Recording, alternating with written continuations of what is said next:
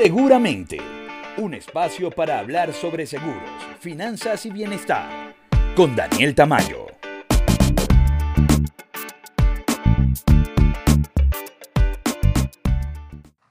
Hola, ¿cómo están? Bienvenidos a nuestro tercer episodio de Seguramente.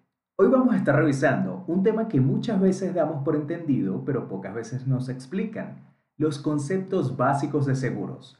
También revisaremos cómo comenzar un plan de ahorro y por último aprenderemos cómo hacer de la lectura un hábito. Comenzamos.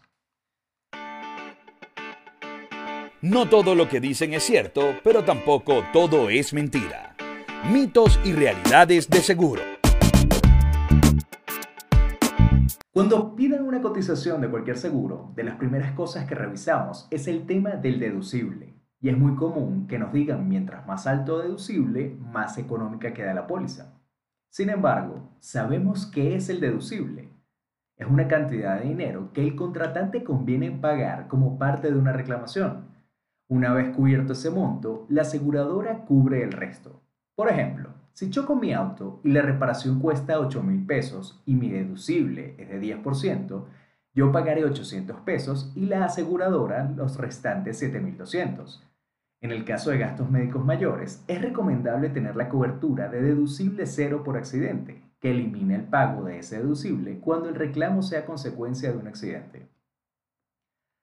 Otro concepto muy común, previsto principalmente en las pólizas de gastos médicos mayores, es el coaseguro, el cual es un porcentaje a cargo del asegurado sobre los gastos procedentes que se debe pagar después de aplicado el deducible.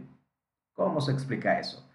Si me opero la rodilla y el costo total de la cirugía es de 50 mil pesos, a ese monto debo restar mi deducible, supongamos 10 mil pesos, y el coaseguro, que normalmente es el 10%, serían 5 mil pesos. Entonces, de esos 50 mil, yo asumiré 15 mil y la aseguradora pagará los restantes 35 mil. Finalmente, tenemos conceptos como copago, que son cantidades fijas que se pagan generalmente en una consulta o un evento determinado. Gama hospitalaria, que son los grupos de hospitales que se contratan de acuerdo a un plan determinado, y el tabulador médico, que básicamente son los honorarios médicos, el equipo quirúrgico y enfermeras derivado de una operación o un tratamiento. Revisen con detenimiento todos los conceptos mencionados y pídenle a su agente que se los explique, bien para evitar malos entendidos a la hora de un reclamo o finalmente pues revisen las condiciones generales de su póliza. Sí sé que son muy extensas y a veces ni las leemos, pero cualquier duda de cómo funciona la póliza la van a encontrar allí. Cuando existen dudas, lo mejor es juntarse con los que saben. Consejos financieros. El ahorro. Ese tema tan importante que muchas veces dejamos en segundo plano por diferentes razones. Y es que la mayoría de la gente tiene la idea de que uno debe ahorrar lo que sobre después de los gastos y por eso nunca ahorra. El ahorro debe ser considerado como una prioridad. De nuestro sueldo o ingresos debemos pagarnos primero a nosotros. Así como pagamos renta, gasolina, comida, debemos tener un apartado para ahorro. La mayoría de los planes que ofrecen las aseguradoras comienzan desde mil pesos mensuales a plazos desde 5 hasta 25 años. También hay planes de ahorro para el retiro o para educación. Pero antes de contratar, debemos crear el hábito, hacer el compromiso con nosotros mismos y mantener esa disciplina. Igualmente, es recomendable tener un ahorro para un fondo de emergencia que debe cubrir al menos tres meses de gastos fijos en caso de una emergencia porque para todos es importante el bienestar. Leer es de las primeras cosas que aprendemos en la infancia.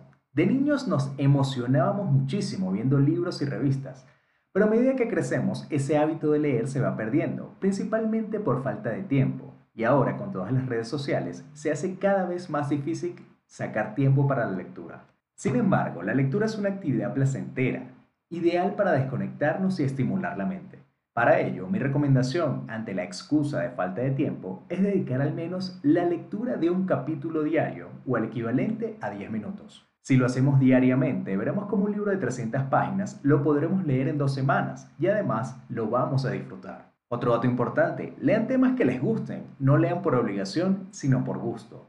En definitiva, recuerden que leer es un placer Esto ha sido todo por hoy, gracias por estar aquí y si quieres conocer un poco más de mí y de este espacio, te invito a seguirme en Instagram y Facebook arroba Dantamayo Asesor y arroba seguramente podcast. Si tienes dudas o quieres que hablemos de un tema específico, envíame un mensaje directo o dale clic al chat que aparece en el episodio y con gusto conversamos. Soy Daniel Tamayo y si te gustó este episodio deja tus comentarios, dale a seguir o recomiéndame para que más personas puedan disfrutar de Seguramente.